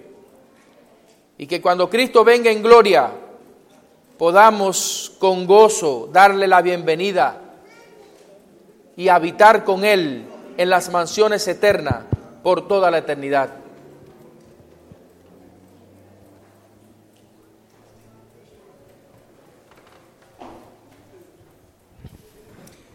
Tenemos almuerzo preparado abajo, así que vamos a cantar el himno tema y, y, tendremos una oración final para que el Señor bendiga los alimentos y entonces podemos bajar. De pie, por favor, himno 183.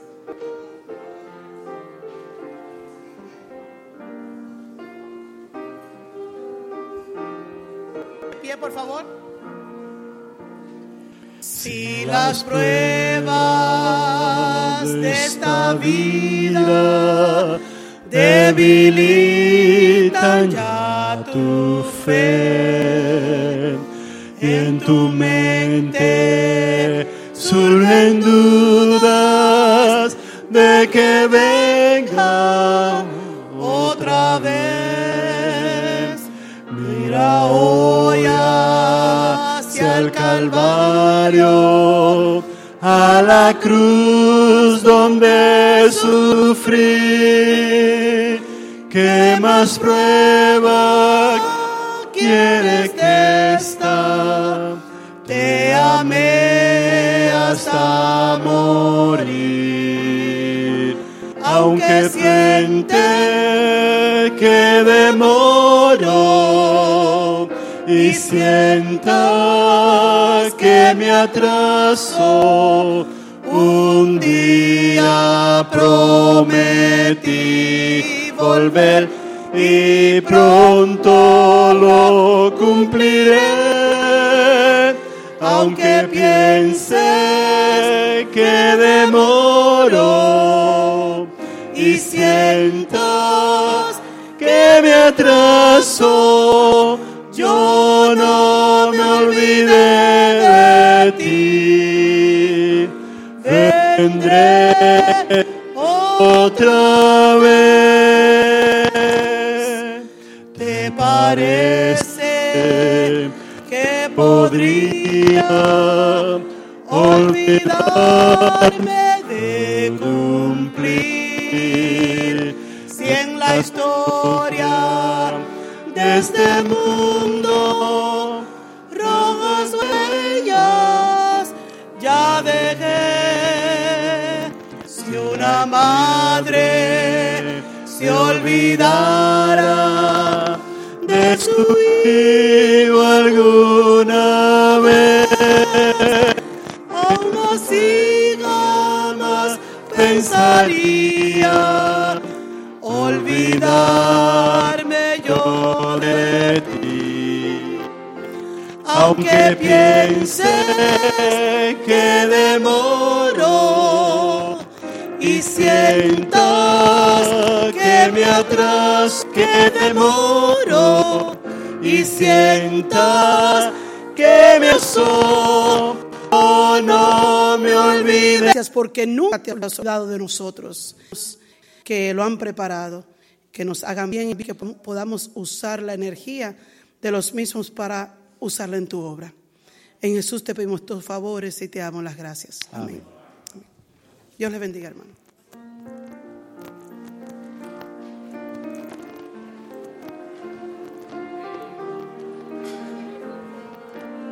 Bien, hermanos, un momentico, un segundo. Entre tanta alegría y tantas cosas, muchas veces olvidamos lo principal. Quiero cerrar sin dar mi agradecimiento a Dios eh, por las lindas personas que encontré en este lugar. Y quiero agradecer especialmente a la familia que me ha soportado durante la su casa. Así que gracias también a algunas familias más de la iglesia eh, que me han acogido en su casa con tanto amor, con tanto cariño y que me han sen- hecho sentir como parte de su familia. Así que hay un compromiso delante de Dios. Estaré orando por todos ustedes. Así que le lanzo el desafío de que oren también por mí. Eh, tengo un compromiso para marzo en Orlando y otro en Arkansas. Así que le decía a los hermanos, pero si hay que volver a Michigan, con mucho gusto voy a volver para gloria a Dios. Así que Dios les bendiga mucho.